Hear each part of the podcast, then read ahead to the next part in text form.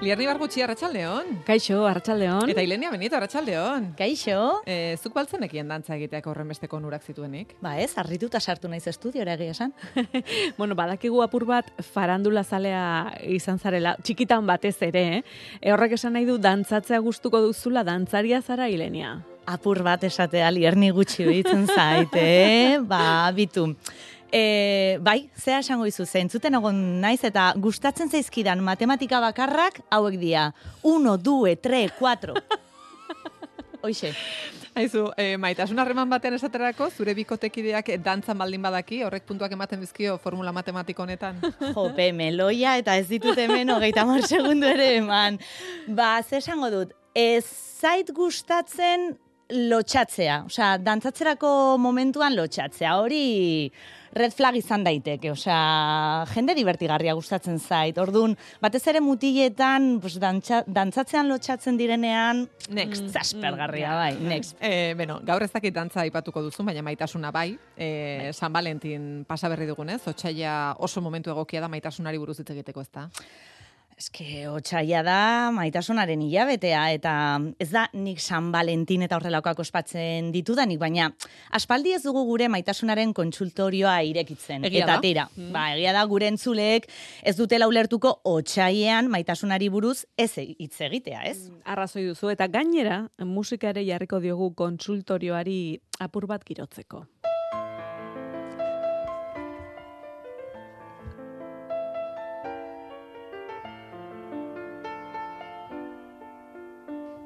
Proposa iruditzen zaizu musika. Bai, oso. klasikoetara jo dugu, Bueno, vintage. baina tira, e, aurrera, Ilenia. Vale. Ba, badakizuen niri maitasun istorioak izugarri gustatzen zaizkidala. Maitasunaren kontuak orokorrean egia esan. Nire lagunek ere badakite eta horregatik zoragarriak direlako ere inguruan maitasun istorio bat identifikatzen badute, ba hori deskubritzen laguntzen didate. E, orduan zazarete Ilenia, e, maitasunaren detektibeak edo nola egiten duzu hori. Ba, musika honekin, bai, askotan, askotan esan dugu hemen, ba, lagunak nazkatuta daudela gure irratiko kontuekin, ez? Ba, egunero, hau irratirako gaia da, aizu, nola da kontatu zenidan hori, irratian kontatu dezaket, edo zer gertatu zen egun hartan, eta nik normalean disimuluarekin mobileko notetan apuntatzen ditut gauzak, baina lagun batzuekin ja ezin naiz eskutatu. Badakiten iraultasuna nun dagoen, eta segituan, hau ez kontatu, esaten didate, edo gutxitan gertatzen den zerbait gutxitan, ba laguntzen didate, eta gaurko istorioa ala lortu dut, lagun bati esker. Beno, ba, orduan, eskerrik asko zure lagun horri, eta e, mesedez, partekatu zazu, konta iguzu, istorioa mesedez. Ba, hortxe. Zerbait hartzeko gelditu ginela, ailegatu nintzenean, ba, nire laguna beste lagun batzuekin izketan zegoen. Lankide bat eta bere bikotekidea. Aste santuan egin behar duten bidaiari buruz izketan ari ziren. Nire laguna Belfastera doa, eta ni konbertsazioa iritsi nintzenean zera esan zuen bere lankideak. Bitu, sofa honetan ezagutu ginen duela amar urte baino gehiago. Wow. Eta mobilan argazki bat erakutsi zuen, imaginatzen duzue. Ba, ba, nire aurpegia orduan imaginatzen duzue. Bai. Bai. Zoriontasuna. Poza. Urduri jarri nintzen, ze horrelakoetan ez ditut nire galderekin lagunak lotxatu nahi ulertzen, baina jakin mina nire gorputzetik gora eta bera E, zen. bai, imaginatzen zaitugu zure buruko grabagailua pizten. Alaxe izan zen, lierni, nire buruan informazio guztia antolatzen eta biltzen hasi nintzen. Belfasteko sofa batean ezagutu ziren, sofa horren argazki bat du bere mobilean. Berriz ikusi nahi dut, ze koloretakoa zen, non zegoen sofa hori, zeinek hitz egin zuen lehenago. Amar urte baino gehiago daramat elkarrekin. Amar urte baino gehiago, baina zenbat, amaika, amabost, hogei, hogeita mar. Bueno, guere, e, urduri, gaude dagoeneko dena jakin nahi dugu. Normal, nire buruak eztanda egin behar zuen, baina hortxe nintzen ni. Irribarre diskretu batekin, begirada mantentzen eta ardoa indarrarekin heltzen. Berriz urduri nago, eh? Baina mirari bat, unibertsoa bere lana egiten. Bueno, unibertsoa baino nire laguna. Nire lagunak orduan zera galdetu zuen. Zeari zineten zuek Belfasten orduan? Eta ni barrutik, ondo, ondo, galdera ona, vamos! Oso ondo, oso ondo. Eta e, zein zen galderaren erantzuna, zertan ari ziren Belfasten? Asuntoa da ingelesa ikastera Belfastera joan zirela. Akademia konpartitzen zuten, baina maila desberdinetan zeuden. Beraz, ez ziren klasekideak, ez ziren ezagutzen. Orain, minutu irresultado. Honekin nila urduriago nengoen. Orduan, zergatik esaten du sofa horretan ezagutu zirela? Non dago sofa hori? Zergatik dauka argazki bat? Bat, garrantzitsuena. Nola ezagutu ziren demontre detaileak behar ditut? Ba, miraria berriz, nire laguna? Bai, nire lagunak galdetu zion, baina sofa hori zer da? Sofa hori zer da? Hori lagunaren galdera. E, Bai. Egia da zure lagunak oso galdera onak Oso. egiten dituela. Bai, ondo irakatxita dago. Eta ni barrutik, ba, noski txaloka, unkituta, ta tipoak. Ba, egun batean denek txango moduko bat egin genuen, liburu denda batera joan ginen. Eta neskak, ez, ezen liburu denda bat, liburutegi bat zen, ingelesez library da, baina liburutegi bat zen. Eta ni, buah, Jo, ze ondo, eh, ze ondo doan. Detaileak oso ondo, horrela kontatzen dira historioak, aurrera. Ba, ginen denak, ezagutzen ez genituen eta irakurtzen ezinezkoak ziren liburuak begiratzen eta ukitzen, eta sofa hori liburutegi horretan zegoen. Han, hitz egin genuen lehenengo aldiz. Belfastera gehiagotan bueltatu gara, jo, ez dakit nor abisatu behar dugu, joango zarela esango diogu, berak erakutseko dizkizu tabernarik onenak, ze, barakizu, badago leku batan... E, Ilenia. Ilenia, mesedez, Barkatu. urruntzen ari zara. Bai. E, gu sofa horretan geratu gara. E, Belfasten egin daitekenak bost, Bai, badakit, bai. mamira joan nahi dugu. Badakit, zuek ni bezala zaudete. Ez zaigu axola, nola hasi zineten izketan, zeinek esan zuen lehenengo hitza, zeri buruz hitz egin zenuten, eta gero, zergatik amar urte baino gehiago. Nik nire laguna begiratzen nuen, eta telepatiaz jarraitu galdetzen, esaten saiatu nintzen, baina ez nuen lortu laia. Ez zidan kasurik egin, Belfasteko tabernei buruz izketan hasi Bai, zera? Eh. Bai, etxera bueltatu nahi nuen, ez nuen ez da bazkaldu nahi, triste gelditu nintzen, egia esan, oso triste. E, baina benetan, e, horrela bukatu zen, zure lagunarekin ez dakit hitz egin zenuen, zerbait esan zenion? Bai, nire lagunari esan nion gero, ba, bere galderak eskartu nituela, eskertu nituela, baina gehiago espero nituela, historio osoa behar dugu, bai ala ez. Ba, Bai. Mesedez. Badakit ze hemen bai telepatiak funtzionatu zuela, nire lagunak buruan zera zuela. Zergatik da hain interesgarria historio hau hilenia, eta entzuleren batek igual galdera bera du orain. Horregatik gaur nire erantzuna prest ekarri dut. Pisuzko argudioak ekarri ditut betiko moduan. Historio bati beste historio batekin erantzuten zaio. Beraz, ezagutzen alduzue Before Sunrise pelikula? E, bai, nik ez dut ikusi, aitortu behar dut. Bai, nik e, iru, iru daude, ez? Bai. Bai, Eh, nik bai. ez dut ikusi, e, gainera esango dugu aurreko astean, zer ikusi tertulian, e, eskatu geniela euren em, pelikula erromantiko kutxunen zerrenda, Bai. eta Mikel Jartzak osatu zuenean, e, bueno, ideia pila bat bota zituen, baina esan zuen, Before Sunrise hor egon barko litzateke. Ba, pelikula berez zoragarria da, baina atzetik duen historioa zoragarriagoa da. Ez dakit ezagutuko dezuen, begira. Before Sunrise pelikula benetako historio batean inspiratuta edo oinarrituta dago. Mila bederatzen da laro bederatzean, zuzendariak, Linglaterrek, Filadelfiara egin zuen bidai batean inspiratuta dago. Zergatik, ba, han, jostaiu denda batean, neska bat ezagutu zuelako, Amy. Berarekin gau oso bat pasa zuen eta, kitxo, ez zuen inoiz berriz ikusiko, baino berak momentu horretan hau ezekien, noski. E, pelikulan non ezagutzen dute elkar protagonistek? Pelikulan benetako historian bezala protagonistak kasualidadez ezagutzen dira, baina jostaiu denda batean izan ordez tren batean gertatzen da olaia. Gustatzen dira eta gau oso aizketan pasatzen dute banandu behar diren arte. Linglaterrek pelikula egin zuen eta noski, Filadelfian hainbat proiekzio berezi egin zituen. Zergatik, ba imaginatuko duzue, Amy agertuko ote zen pentsatuta. Linglater benetan harrapatuta gelditu zen gau hartan. Pelikula bat egin zuen, proiekzio edo estreinaldi bereziak egin zituen Filadelfian eta urte batzuk beranduago bigarren pelikula bat egin zuen. Bigarrengo honetan, Amy azalduko ote zen pentsatuta berriz, bere sentimenduak modu argiago edo nabariago batean islatu zituen. Eta zer uste duzue, Amy azaldu zen? Eh, nik bai ez, ere- bai ez esan nahiko nuke, baina ez. Ez, ez, errealitatean ez da horrelakorik gertatzen. Hala? Ai, histori honen amaiera Linglaterrek hirugarren pelikula egin behar zuenean ailegatu zen. Orduan, Amy azaltzeko hirugarren saiakera horretan eskutitz bat jaso zuen. Amyren lagun baten eskutitz bat. Horretan, zer esaten zion. Amy ez da inoiz zure proiekzioetan azaldu duela amasei urte lehenengo pelikula grabatzen hasi aurretik hil egin nik pentsatu dudanean, ez zela gertuko, zen, ba, ez dakit, ezkonduta dago, beste tipo batekin, eta Linklater, zein zan utzi hori, pakean. ze, ze plasta, ez, jo, ze tristea, Bai, ez? badakit, Jo, badakit. Eta eta gainera- duzu musika ze ondo aukeratu duzun lierni. Oso ondo, badakit. Amaiera tristea da, baina ez.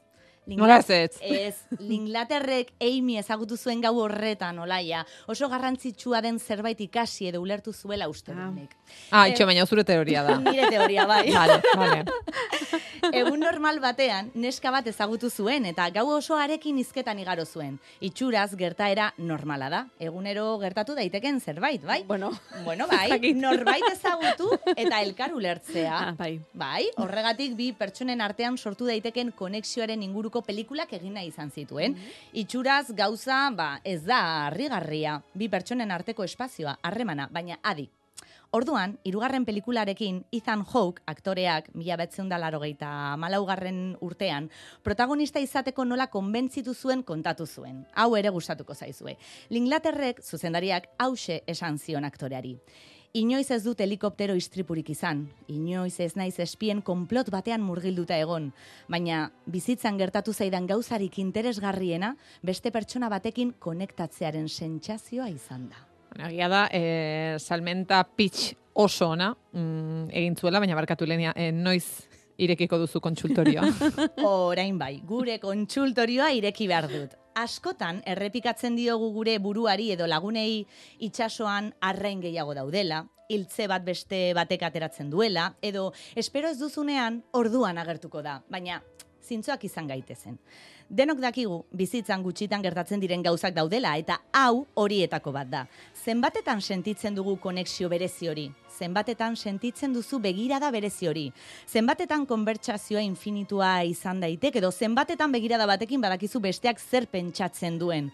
Ba gutxitan, Horregatik, aukera horiek aprobetsatu behar direla uste dut, eta horregatik Linglaterrekin superados nago.